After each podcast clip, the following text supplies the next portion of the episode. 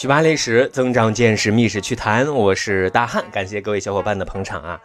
如果你问我啊，谁是历史上最有风度、最有品德的谦谦君子、正人君子，那我会毫不犹豫的去推荐春秋时期的晏婴。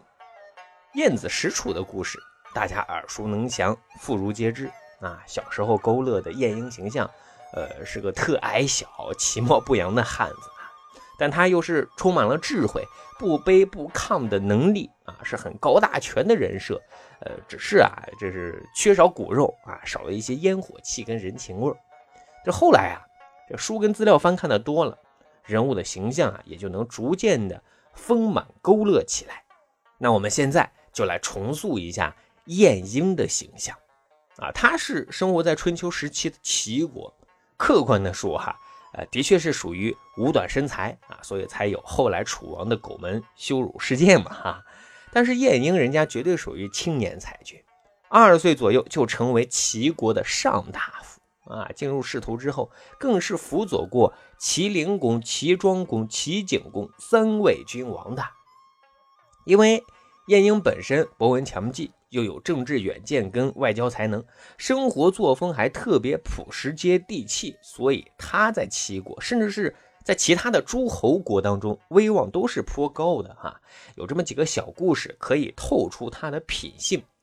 第一个故事啊，在齐灵公时期，这是他辅佐的第一个君王。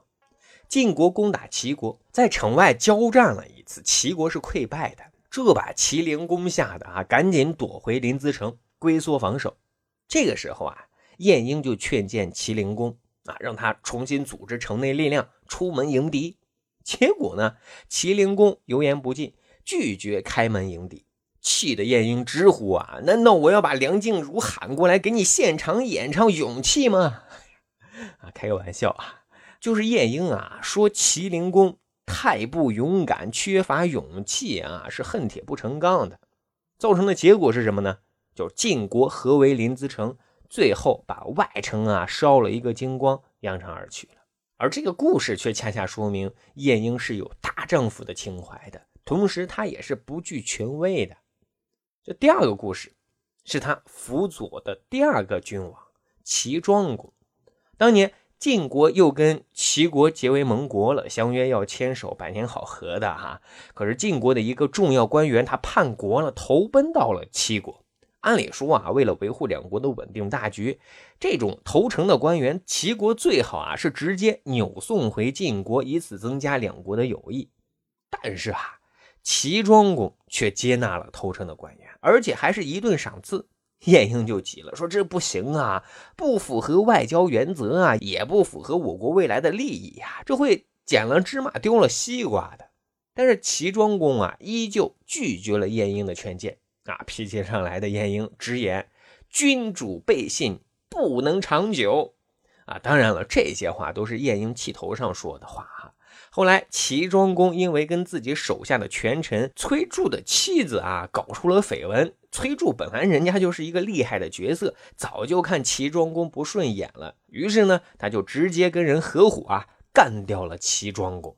晏婴听闻之后，不顾崔杼的淫威，第一时间赶到事发现场。他要尽人臣之礼啊，扑在齐庄公的身上，嚎啕大哭了一场。当时啊，崔杼的手下就很想干掉晏婴，说：“你这不是给我们老大上眼药吗？”啊，多亏啊，崔杼拦了下来，说：“晏婴是百姓仰望的人啊，是民心啊，放了他才会得到民心。”这个故事啊，一个就说明了晏婴的拳拳之心、家国情怀啊；另一个就说明晏婴以实际行动深受着世人的爱戴的。所以要讲的第三个小故事，就是后来啊，崔杼扶持齐景公上台，而齐景公是最信服晏婴的一位君王啊，他是真正把晏婴当成自己的人生导师看待的。晏子使楚的故事，也就是在齐景公执政期间发生的。当然，这一时期齐景公也是充分授权，而晏婴也将自己在政治、外交等方面的才能展现的淋漓尽致，以至于不仅是齐景公，其他的诸侯王，比如说鲁昭公，把晏婴的到访称为寡人受到格外的恩赐，包括齐国的老冤家晋国，当时的晋平公在自己的私家会馆里头高规格招待晏婴，就是想要听一听晏婴的治国理政的思想。而晏婴一次次用他的智慧、儒雅学识，传递着他的做人做事、治国之理啊！所以就连孔子都由衷的赞美晏婴，说他什么？中平善与人交，久而敬之。仲平善与人交，久而敬之。仲平，晏婴啊，字仲，是平。而这个评语，也就是我们常说的一句话，就是说一个人的人品，那是日久见人心的啊。所以，不管是人品还是理政，晏婴还被称为是齐国自管仲之后第二位名相啊。另外呢，关于晏婴，他还应该是天下模范好丈夫的榜样，哈，怎么说呢？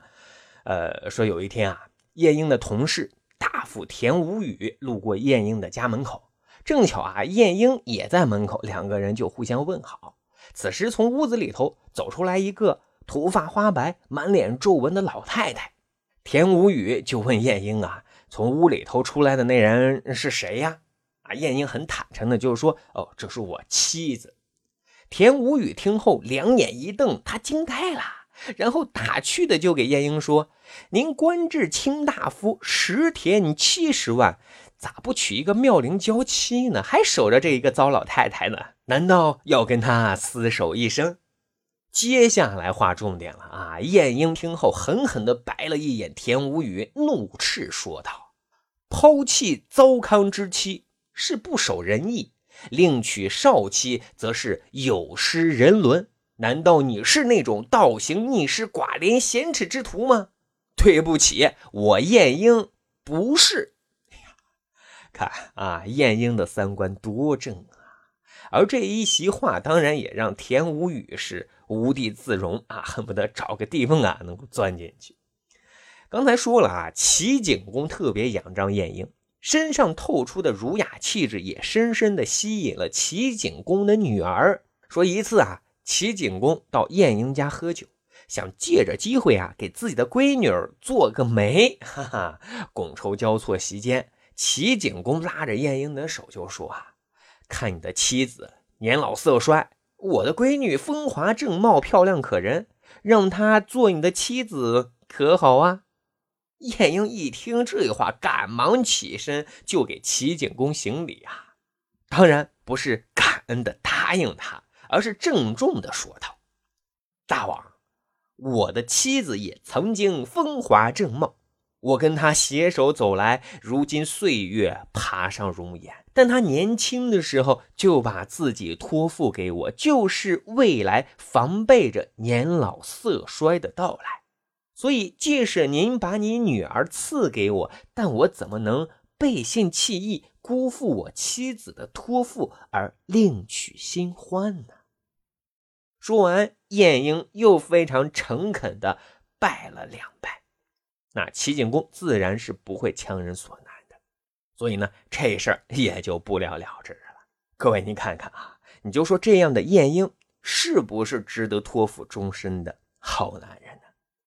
不仅仅如此啊，还有记载呢。有一天啊，一位年轻漂亮的从事纺织工作的呃小女孩，主动来到晏婴的家门口，大胆且赤裸的表示愿得入身，比数于下尘烟。啊，这句话是什么意思呢？就是直接向晏婴示爱呀，说小女子我愿意投身到您的家里，与您的妻妾同列，做您的小老婆。各位，这可是主动上门要做晏婴的小老婆的。我们再看看晏婴得知这个消息的反应，他是沉思了良久啊，然后是检视自己的行为修养做派，他就一遍一遍的反问自己，说：一个小女子竟然敢私投于我，这这说明我言行举止上肯定有不检点的地方，这个我得改呀。就这样啊，晏婴连忙让自己的家人劝女子赶紧回家啊，最终连面都没有见过。好，今天呢，我们讲了很多关于晏婴的小故事啊，一个有血有肉的人物，让我们既视感很强。而晏婴他身上的正直、高大、儒雅、智慧、风度等等这样优秀的名词啊，都是可以作为他的标签。因此，真实的晏婴。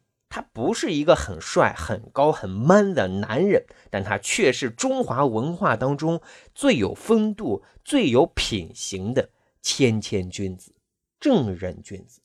这一点您赞同吗？好，去吧历史增长见识，密史趣谈，我是大汉，感谢您的捧场留守，咱下期再会。